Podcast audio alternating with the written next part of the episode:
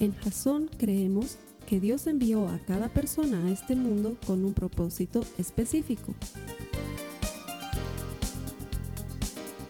Nuestra misión es ayudarte a que tengas una relación personal con Jesús y a través de ella encuentres ese propósito para tu vida.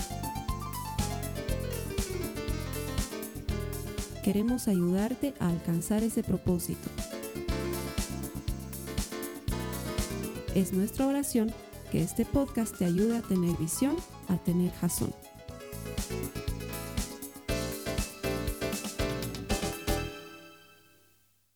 Hoy vamos a hablar de eso, de si eres capaz de distinguir entre un capricho y una necesidad. El mensaje lo he titulado con hambre de gol, que es una frase de fútbol que describe perfectamente un jugador o un equipo que se muere por ganar, realmente quiere ganar. Y para eso te voy a pedir que me acompañes a la Biblia. Vamos a encontrar una lectura en Mateo en el capítulo 15, los versículos 21 y 22. Dice la palabra del Señor. Luego salió Jesús de Galilea y se dirigió al norte, a la región de Tiro y Sidón. Una mujer de los gentiles que vivía allí se le acercó y le rogó, ten misericordia de mí, oh Señor, hijo de David, pues mi hija está poseída por un demonio que la atormenta terriblemente. Quizás alguna vez hayas escuchado este pasaje. Nos relata la historia de una mujer que no se nos menciona cuál era su nombre, nunca sabremos cómo se llamaba, pero ha debido ser muy importante por varias cosas que vamos a ver hoy, pero sobre todo por el hecho de que está incluida en el Evangelio para que entendamos algo. Esta, mujer tenía dos problemas principales y uno tercero. El primero, aunque no parezca, y quizás no lo entiendas porque estamos viviendo en una época distinta, pero el primero es que era mujer. Era un problema ser mujer en esa época. Es más, hoy en día creo que aunque se ha avanzado mucho y que se trata mucho de que en el mundo hay igualdad, mira, soy papá de dos mujeres y el mundo no es igual para hombres y para mujeres tristemente es muy desigual. Y creo que todos podríamos hacer algo para cambiar eso. Pero si en esta época nos quejamos de desigualdades, en esa época era todavía peor. Ser mujer era una terrible desventaja. Como mujer necesitabas estar bajo el cobijo y el cuidado de algún hombre, si no, prácticamente eras dejada a la interperie. En esa época la mujer era propiedad del varón. Es decir, un varón podía decir, tengo ganado, tengo carruajes, tengo mujeres y tengo hijos. Eran su propiedad. Si tenías un buen marido, ibas a tener un buen dueño. Pero si no tenías un buen marido, ibas a tener un esclavizador que te iba a tratar como trataba a su ganado. Ser una mujer en esa época era muy difícil. Una mujer no podía hablar en público con un varón desconocido. No podía. Si quería hablar con un varón, necesitaba la ayuda de otro varón, es decir, generalmente el esposo o el padre o un hermano mayor que tenía que venir y decir, disculpe señor, mi esposa le quiere hablar. Y entonces recién el hombre le iba a atender a la mujer. De otra manera, no le atendería. Es más, si una mujer se arriesgaba a hablar con un varón en público sin la ayuda de un hombre, esta mujer iba a ser tenida por prostituta. Si un varón escuchaba que una mujer le estaba hablando, pensaba, debe ser prostituta, por eso me está hablando. El ser mujer ya era una desventaja. Primer problema que tenía. Segundo problema es que la Biblia nos dice que era una mujer extranjera. Mateo nos la va a describir como una mujer cananea. Marcos nos las va a descubrir como una mujer sirofenicia. No hay una contradicción, solamente alguien nos está dando una locación geográfica para identificar quién era esta mujer. Mateo nos dice que es cananea y con eso nos está diciendo que era enemiga del pueblo de Dios. Los cananeos son aquellos a quienes Dios les dijo, elimínenlos para ocupar su tierra. O sea que eran enemigos de Israel. Y Ciro Fenicia nos estaba diciendo que era un pueblo en el que no se conocía al Dios de Israel y por lo tanto ni se le seguía, ni se le servía, mucho menos se le adoraba. Y sin embargo, esta mujer parecía conocer algo del Dios de Israel, porque cuando le habla a Jesús, le dice Jesús, hijo de David, que ese es un título mesiánico que solamente los judíos conocían. El hecho de que ella era extranjera era un segundo impedimento para que hable con el Señor, porque los judíos no hablaban con los gentiles. Gentiles no son de buena gente. Gentiles quiere decir que eran extranjeros, que no eran israelitas. ¿Por qué no hablaban con los judíos? Porque si un judío hablaba con un gentil, estaba ceremonialmente impuro. Y como ellos querían participar de todas las costumbres propias del judaísmo, no hablaban con los gentiles para no estar ceremonialmente impuros. Entonces, si una persona que no era israelita hablaba con un judío, el israelita no le hablaba para no quedar ceremonialmente impuro. Segundo problema de la mujer. Pero tercer problema, y creo que el más importante, tenía una hija endemoniada. Ahora, si tú tienes hijos adolescentes, tal vez puedas identificarte con esto. si tienes hijos adolescentes, parece que les hubiera entrado un demonio. Es más, ya me ha tocado muchas veces que me dicen, pastor, necesito que ore por mi hija. ¿Qué tiene? Es adolescente. Eso es cuestión de paciencia, hermana.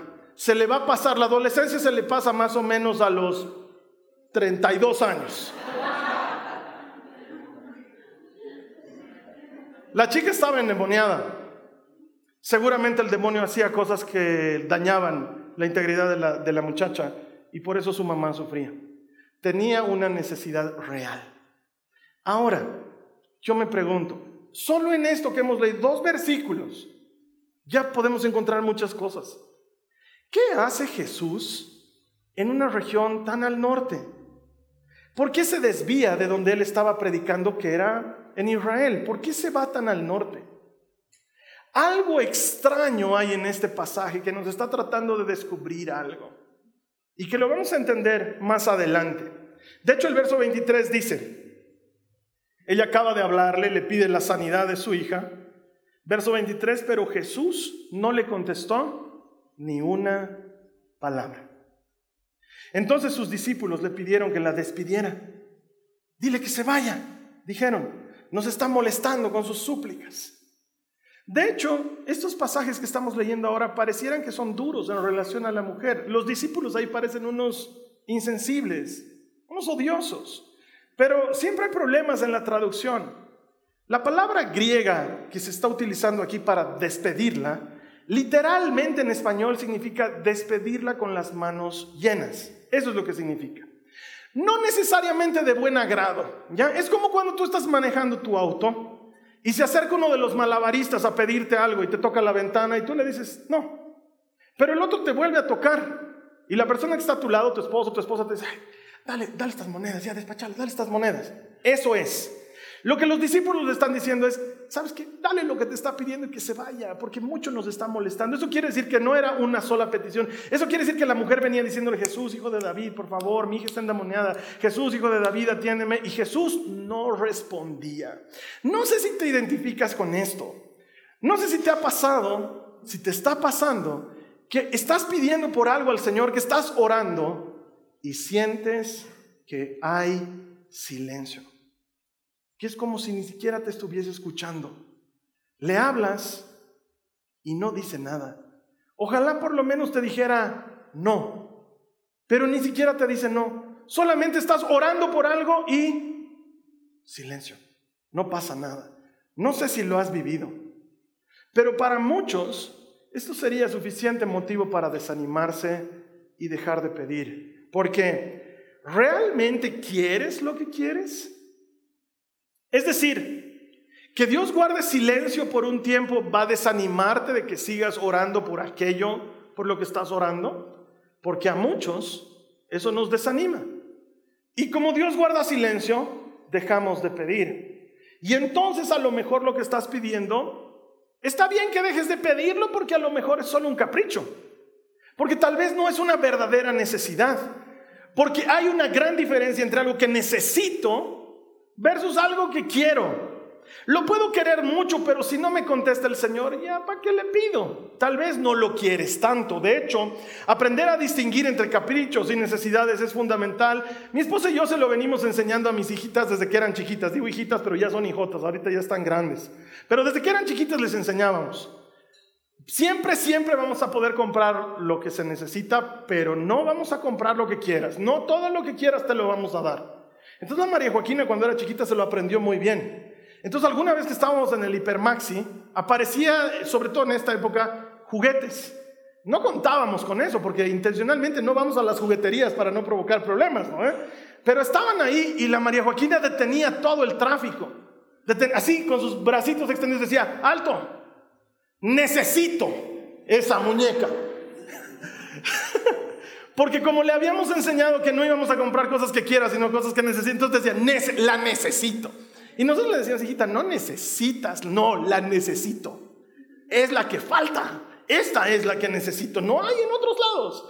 Trataba de convencernos. De hecho, hoy en día sigue siendo así.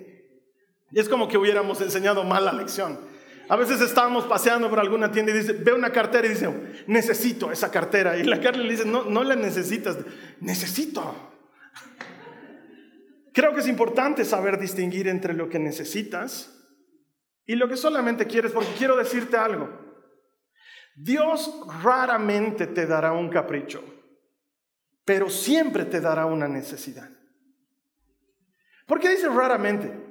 Porque puede ser que a veces te dé un capricho para que aprendas.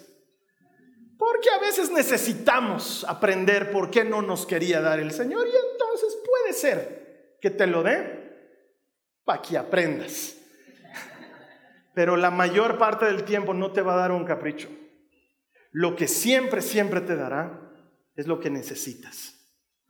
Alguien debería haber dicho amén. Dios siempre atenderá tus necesidades. No siempre atenderá tus caprichos, pero siempre atenderá tus necesidades. Y creo que esta mujer tiene más que un capricho. Ella realmente necesita ayuda. Y que Jesús guarde silencio para ella es solamente el indicador de algo diferente. ¿Sabes qué? Ella no lo sabe, pero acaba de sacar boleto para el examen más importante de su vida. Quiero que entiendas, todo indica que esto es una prueba. Si sigues leyendo Mateo, te vas a dar cuenta que Jesús solo fue a Tiro y Sidón por eso. Qué raro. Debe ser que tenía algún interés en esta mujer. Y todo lo que va a hacer Jesús a continuación solo va a ser para poner a prueba a la mujer. Ella ahorita no lo sabe, pero acaba de entrar en el mayor examen de su vida y aficionados del deporte comienzan 90 minutos de fútbol. Vámonos al primer tiempo. Saquen sus Biblias, busquen Mateo 15, versículo 24. Entonces Jesús le dijo a la mujer, fui enviado a ayudar solamente a las ovejas perdidas de Dios, al pueblo de Israel. Después de guardar silencio, lo primero que Jesús le dice es, no calificas. Señor, necesito ayuda, mi hija está endemoniada y Jesús la mira y le responde, no calificas. ¿Sabes qué? Jesús le está diciendo la verdad. La verdad es que esta mujer no califica, es extranjera, no califica. La pregunta es, ¿quién califica? ¿Quién de nosotros merece algo del Señor? ¿Quién de nosotros puede decir, Señor, yo sí califico y que el Señor diga, tú sí? Es más, te lo digo de esta manera, ni los judíos calificaban. Porque aquí ya ni siquiera es un tema. Jesús le dice, he venido solamente a los israelitas, pero entre los israelitas ninguno calificaba. ¿Y sabes qué? Para nosotros esto genera ruido en nuestra cabeza. Vemos la respuesta de Jesús a la mujer y nos parece que Jesús estuviera siendo hostil, que de alguna manera se estuviese resistiendo, pero no olvides, esta mujer no lo sabe ha entrado en una prueba. Jesús está empujándola hacia algo. Le está diciendo la verdad, no calificas, porque la está empujando al borde de un precipicio que se llama gracia. El poder de Dios está disponible no por méritos, sino por gracia siempre. Mira lo que dice el verso 25 del mismo capítulo. Dice, ella se acercó y lo adoró y le rogó una vez más, Señor, ayúdame. Esta palabra adorar literalmente significa ponerse de rodillas. Dice que se puso de rodillas delante de él y de rodillas le dijo, por favor, ayúdame. ¿Sabes qué? Jesús le está diciendo, no calificas. La está empujando a entender la gracia y ella entiende la gracia en ese momento y le dice, sí, Señor, no califico. No te estoy pidiendo porque califique, te estoy pidiendo porque solo tú me puedes ayudar. Eso es la gracia. Es entender que lo que le estoy estoy pidiendo al Señor, no se lo estoy pidiendo porque lo merezco, se lo estoy pidiendo porque realmente lo necesito. Claro, genera ruido en nuestra mente porque a nosotros nos gustaría merecerlo. La mujer cae en la gracia, lo entiende y por eso se arrodilla y le dice, no lo merezco. Adorar es postrarse, es rendirse, es decir, realmente no tengo nada que ofrecerte. Sí, tienes razón, Señor, no soy israelita, encima soy mujer, no lo merezco. Pero sabes qué, aún así te pido que me ayudes. La gracia causa ruido en el ser humano porque nos encantaría merecerlo. Nos encantaría que lo que estamos orando, el Señor nos lo dé después de todo, que tenga consideración de que son 17 domingos que no falto a la iglesia. Eso es un récord personal. Mira, Señor, los otros, hay domingos que vienen, domingos que no vienen. En cambio, yo soy fiel. Nos encantaría que el Señor diga, ya, tienes razón, 17 domingos, estás a tres domingos de que responda tú, tres dominguitos, tres dominguitos, mira, está así. Nos encantaría merecerlo, pero la gracia consiste en eso, en que no es merecida. Mira, yo te voy a confesar algo. Muchas veces he cometido ese error de ir delante del Señor, caer de rodillas, llorando, porque estoy pasando por una gran necesidad y guardando la secreta esperanza en mi corazón de que los tantos años de servicio me sirvan de algo. Esperando que el Señor diga, ya, Carlos Alberto, porque eres pastor te voy a dar, porque si no fuera por eso no te daría. Pero vengo a decirte que ser pastor no te habilita para recibir milagros. No tiene nada que ver con lo que haces. La mujer no califica y yo no califico y tú no calificas y por eso es maravillosa la gracia, porque no se trata de que la merezcamos, se trata de que Dios quiere dártela porque Él es bueno.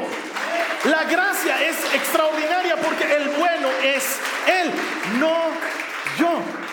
Y la mujer cae redonda a los brazos de la gracia.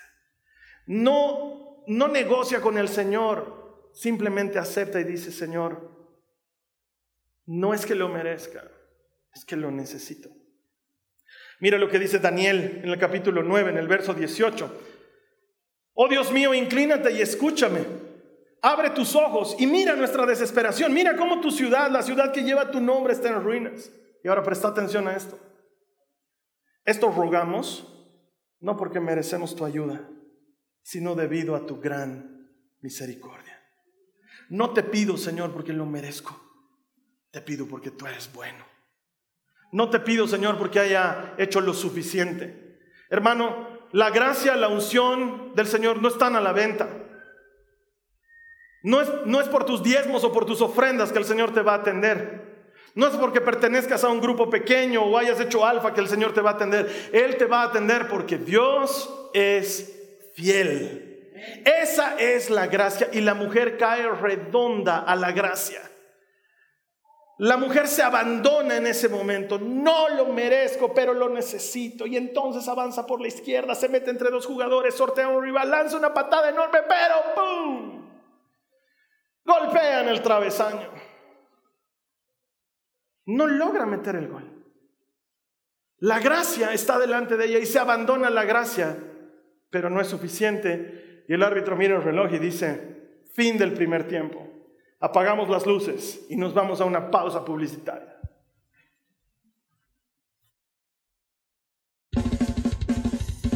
A veces escuchamos una voz que nos dice que no podemos más,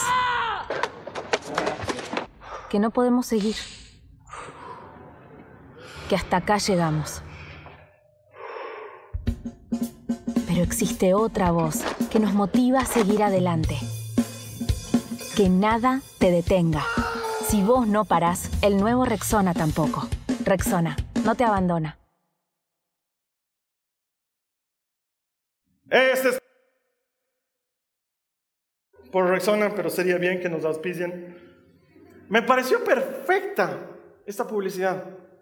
No entiendo cómo hay publicistas tan genios que se les ocurra cosas como estas. Hay una voz que te dice todo el tiempo que no puedes más. Hay una voz que te dice todo el tiempo que no vale la pena seguir adelante. ¿Sabes qué es lo más interesante? Que es verdad. Tú has escuchado esa voz. La has escuchado cuando llevas demasiado tiempo con un niño pequeño o con una niña pequeña enseñándole algo y no lo aprende y no lo aprende. Y una vez más y no lo aprende y no lo aprende. Y ya has perdido las esperanzas. ¿Qué le estabas enseñando? Nada difícil, cómo peinarse, pero sigue saliendo despeinada de la casa. Y dices, ya, ni modo. La llevas así, ves que esa chasca y dices, tienes la esperanza de que cuando sea adolescente mejore por amor propio, lo que no sabes es que la cosa va a poner peor. Pero has sentido esa voz que te dice, ¿para qué te esfuerzas? No vale la pena. Es esa llamada del colegio de tu hijo que te dicen, señora, tiene que venir a recoger a su hijo. Lo han expulsado de las clases. Y tú vuelves a decir, ¿por qué? ¿Qué he hecho? Y la voz te dice, ¿para qué sigues? ¿La has escuchado en tu trabajo? Cuando te esfuerzas, das lo mejor de ti y aún así en lugar de recibir un felicidades o un seguir adelante, lo que recibes es quejas, lo que recibes es reclamos, lo que recibes es maltrato y alguien que te está constantemente recordando que se te paga por hacer lo que estás haciendo. Y dices, ¿ya para qué sigo en esto? ¿Cuántos aquí hemos pensado en algún momento, ¿para qué he estudiado tanto? No me sirve de nada. Y esa voz te vuelve a decir, ya no hay nada más que hacer. La has escuchado en tu matrimonio, con tu pareja. Cuando te esfuerzas y te esmeras, pero lo único que recibes es reclamos, quejas, comparaciones, y estás a punto de tirar la toalla porque dices, yo no me casé para esto. Y la voz te dice, ya, ¿para qué intentarlo? Lo que no entiendo de la publicidad es que dicen, pero hay otra voz que te dice, no te detengas. Yo digo, ¿qué, qué voz escuchan ellos? ¿De qué Señor estarán recibiendo la voz? Porque a menos que tengas a Cristo, esa voz de seguir adelante no viene, te cuento. La mayor parte de las personas dejan las cosas, te voy a decir por qué. Porque la mayor tentación del ser humano no es el alcohol, no son las drogas, no es el sexo. La mayor tentación del ser humano es darse por vencido. Pero contraria a esa voz, hay una voz que dice, no te rindas. Cuando has escuchado a Cristo, hay un suave susurro. No es un grito aterrador, es un suave murmullo que te dice, no tengas miedo yo estoy contigo. Cada vez que te quieres rendir, está ahí esa voz. No tengas miedo. Yo estoy contigo. ¿Sabes que Pablo nos cuenta que tenía un aguijón en la carne? No sé qué era su aguijón. He visto videos incluso de hermanos que aseguran que el aguijón en la carne de Pablo era un problema en la vista. No creo que haya sido un problema en la vista. Porque era algo que le angustiaba grandemente y Pablo ya había estado ciego antes para cuando conoció al Señor, así que no creo que haya sido eso. Lo que haya sido, lo ha llevado al grado de humillarse a los pies del Señor y rogarle por favor tres veces que se lo quite. Y el Señor las tres veces le dijo, no. Y ahí nos quedamos todos, en el no. Pero en realidad el Señor le dijo algo mejor que no. Mira lo que dice la Biblia. En 2 de Corintios 12, los versos 9 al 10 dice, "Cada vez él me dijo, mi gracia es todo lo que necesitas. Mi poder actúa mejor en la debilidad." Así que ahora me alegra jactarme de mis debilidades, para que el poder de Cristo pueda actuar a través de mí. Es por eso que me deleito en mis debilidades, en los insultos, en privaciones, en persecuciones y en dificultades que sufro por Cristo, pues cuando soy débil, entonces soy fuerte. Hay otra voz, una voz que te dice, no temas, yo estoy contigo, no desmayes, yo soy tu Dios, te daré fuerzas. Que cuando estás a punto de rendirte, que cuando estás a punto de caer, dice, yo te guiaré por el mejor camino para ti. Yo he escogido el mejor camino para ti. Aun cuando pases por el valle de sombra de muertes, no temas mal alguno. ¿Por qué? Porque yo estoy contigo. Te ayudaré, te levantaré, te sostendré con mi victoriosa mano derecha. Cuando pases por las aguas, no te ahogarás. Cuando pases por el fuego, no te quemará. ¿Por qué? Porque yo estoy contigo. Cuando hay una voz que te dice que te rindas, está el Señor que te dice, no te detengas, no te detengas. A lo mejor hay alguien aquí que ha venido hoy solo para escuchar eso. No te detengas. Yo estoy contigo. No tengas miedo. Yo soy tu Dios, que te doy fuerzas. Y se termina el descanso y volvemos al segundo tiempo. Esta mujer ha entendido que es una prueba. La ha entendido porque ha sacado lo mejor de ella. Se ha abandonado a la gracia. Le ha dicho, Señor, realmente no lo merezco. Por favor, ayúdame. Y la respuesta del Señor es versículo 26. No está bien tomar la comida de los hijos y arrojársela a los perros. De hecho, muchos coinciden en que Jesús está siendo torpe y duro con la mujer. Primero no le habla.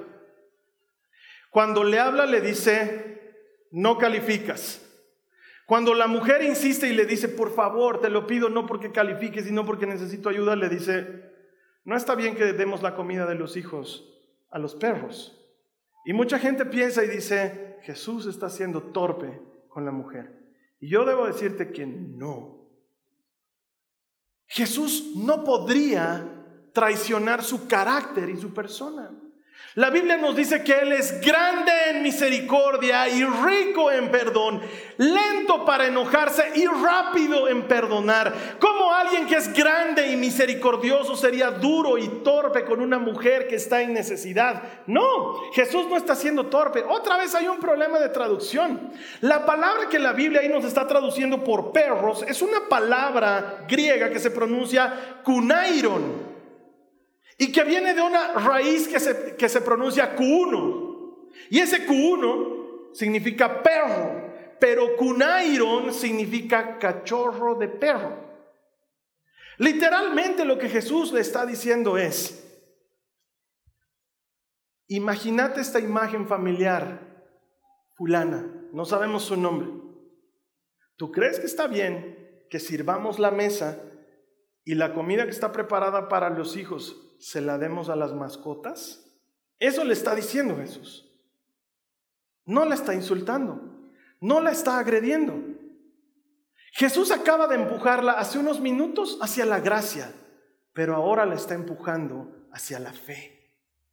Porque es importante mucho más que que ella se abandone a la gracia, que demuestre que cree que el Señor Puede.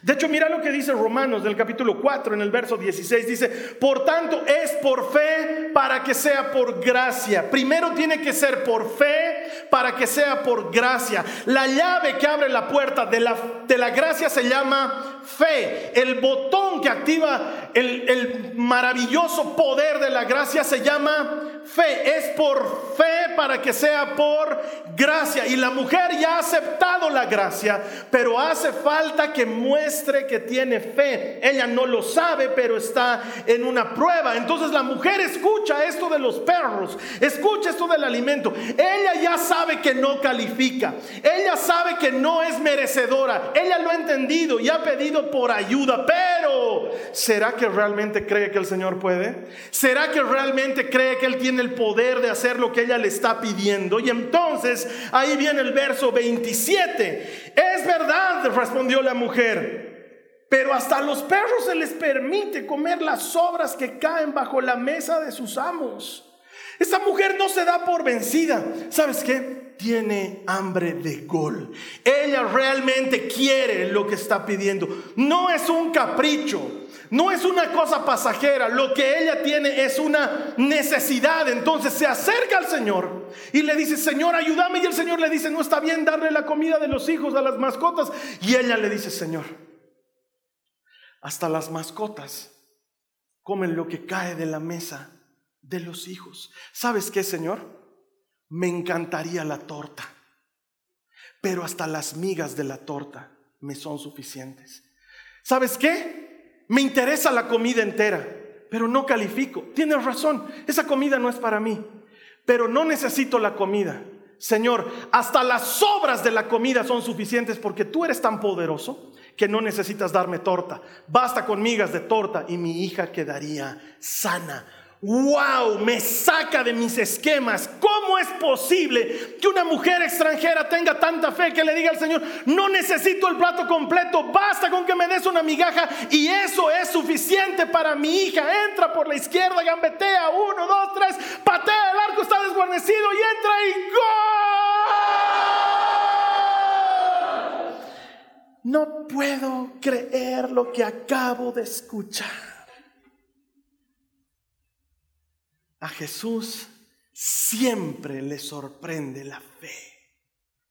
Escucha esto y sonríe. Escucha esto y su corazón se llena.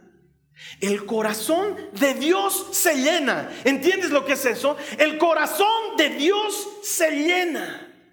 Y en ese momento no solo le sana la hija, sino que le restaura la identidad. Y le dice, apreciada mujer, tu fe es grande. Se te concede lo que pides. Y al instante la hija se sanó. La Biblia utiliza esta frase, apreciada mujer. Apreciada mujer. Pasa de ser una extranjera desconocida a ser una, acércate, querida, amada. Me encanta tu fe. Lo que me estás pidiendo, te lo doy.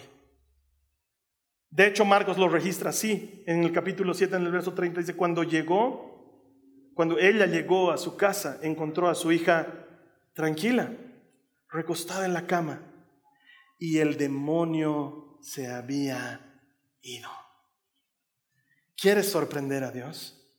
¿Alguien aquí quiere sorprender a Dios? ¿Sabes qué? No le sorprende que vengas a la iglesia. No le sorprende lo que hayas puesto en la caja de ofrendas, que por cierto tenemos. Ni le sorprende que no hayas puesto tampoco. ¿Quieres sorprender a Dios? Créele. ¿Quieres sorprender a Dios? Créele. ¿Para qué rayos ha ido Jesús tan al norte? ¿Para qué fue hasta Tiro y Sidón? Él mismo está diciendo, he venido a las ovejas de Israel. ¿Para qué te sales de Israel? No tiene sentido lo que estás diciendo. Ah, es que sabes que tú piensas que has venido buscando a Dios, pero yo vengo a decirte, Él te está buscando a ti. Él está buscando gente que le crea y viajó desde donde estaba hasta Tiro y Sidón para encontrar una mujer extranjera que le crea. ¿Quieres sorprenderle? Créele. ¿Quieres sorprenderle? Créele. Esta mujer le cree, le cree con todo su corazón y avanza esta vez por la derecha y se va y mete un segundo gol. Porque es mi prédica yo le doy dos goles. Porque me encanta lo que hace. Y si quiero le doy tres también.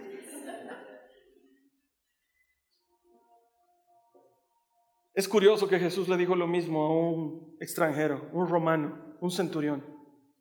Mi criado está enfermo, le dice. Entonces Jesús le dice, vamos a tu casa. Y el criado le dice, no, no quiero la torta. Eres tan poderoso que con la migaja alcanza. No merezco que vayas a mi casa. Basta con que digas que mi criado va a ser sano. Y él será sano. Y Jesús le dice, wow, me encanta tu fe, me encanta tu fe. Anda, encontrá a tu criado sano, que por cierto, a esta hora ya está sano. ¿Quieres sorprender a Dios? Créele. Porque muchos de nosotros oramos, pero no creemos. Y entonces si el Señor guarda silencio, dejamos de orar. O si el Señor nos dice no califique, cierto, no califico. Voy a esperar a brillar en la oscuridad y a flotar sobre el piso para que el Señor conceda mis peticiones. Y el Señor no te va a dar un capricho, no lo va a hacer, pero ¿sabes qué te va a dar? Te va a dar algo que necesitas, pero ¿sabes cuándo te lo va a dar? Cuando le muestres que le crees. Y entonces hay un ciego gritando al borde del camino y le dice, ¿qué quieres que haga por ti? Y el ciego le dice, Señor, quiero ver. El Señor le dice, ¿tú crees que puedo hacer esto? Sí, Señor, yo creo que sea como has creído. Si quieres sorprender al Señor, créele. Porque lo que verdaderamente le sorprende es la gente que es capaz de creerle. Y esta mujer es una campeona, una verdadera campeona, porque no lo merece, porque tiene todo en contra, pero ¿sabes qué tiene a favor? Que le cree. Y la palabra de Dios dice que los que se acercan crean que Él existe porque Él recompensa a los que le buscan. ¿Por qué? Porque Él los está buscando primero. Él está buscando a alguien que crea. Y así se termina el partido. Con dos preciosos goles. ¿De dónde dos, Carlos Alberto? La hija está sana, la mujer es apreciada mujer, ya no es cualquiera. ¿Te imaginas cuando ha vuelto a su casa encuentra a su hija sana? ¿Te imaginas ese festejo?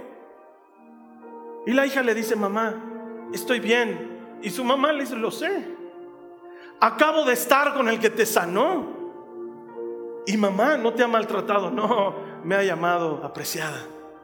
Ahora somos amigos. Nos hemos conectado en Facebook. Si quieres sorprender a Dios, créele. De hecho, todo el mensaje de hoy solamente era para eso. Para venirte a decir de parte del Señor que Él no siempre te va a dar lo que quieres, pero siempre, siempre, siempre te va a dar lo que necesitas. Solo créele, solo créele. Cuando todo el mundo diga ya no puedes más, escucha esa voz que te dice no tengas miedo, yo estoy contigo. Comencé contándote la historia de este francés. No entiendo qué ha pasado por su cabeza. No sé si realmente quería ser campeón. Yo en su lugar no hubiera hecho eso. Pero digo eso porque no estaba en su lugar. Es bien fácil criticar a alguien desde afuera. Pero me pongo a pensar, ¿realmente quiero lo que quiero? Porque luego cuando te encuentras con el Señor listo para hacer el milagro, algunos de nosotros nos falta el centavo para el peso. Y ese centavo es solo creer. Él solo te está pidiendo que le creas. No sé por qué has estado orando esta temporada. Pero ¿qué tal si le crees? Le crees que te ama. Le crees que es bueno. Le crees que Él está velando por tus mejores intenciones. Le crees que esto que estás viviendo, por duro que sea, es solo una prueba. Es solo una prueba para que te botes a los brazos de la gracia y para que le creas y le digas una vez más, Señor, si lo hiciste antes, lo harás otra vez. Te creo. Yo quiero orar hoy día con los que le creen al Señor. Te voy a invitar a que cierres tus ojos. Cerra tus ojos y por favor repetí conmigo esta oración. Dile a Jesús, Señor Jesús. No, no, no, no, no. Como si estuvieses orando. Dile al Señor, Señor Jesús, yo te creo. ¿Quiénes aquí le creen? Dile, yo te creo. Te creo que eres fiel. Te creo que eres bueno. Te creo que eres poderoso. Te creo que me amas. ¿Quién aquí cree que le ama? Dile, te creo que me amas. Te creo que me amas. Te creo que me amas. Cuando nadie me ha amado, tú me has amado. Como esta mujer. Era solo una mujer extranjera. Pero para ti era el objetivo de tu búsqueda. Así me amas. Sé que me amas. Elijo creerte contra todas las voces que me dicen no, elijo escuchar tu voz que me dice sí.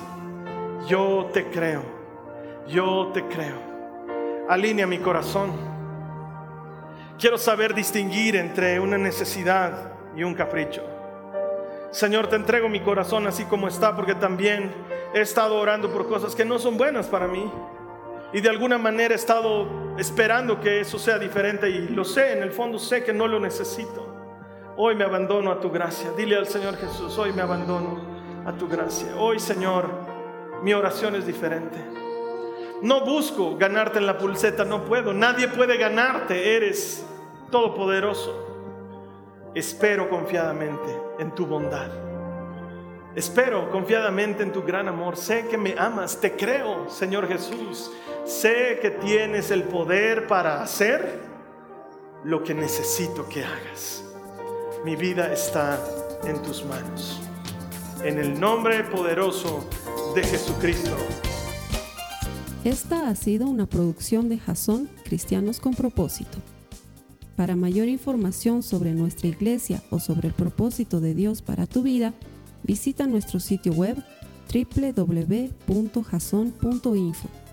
Allí encontrarás muchos recursos para animarte en tu relación con Dios, enseñanzas, nuestro blog, prédicas y mucho más. Te lo deletreamos www.jazon.info También puedes visitarnos en nuestro sitio en Facebook www.facebook.com barra Que Dios te bendiga abundantemente. Muchas gracias.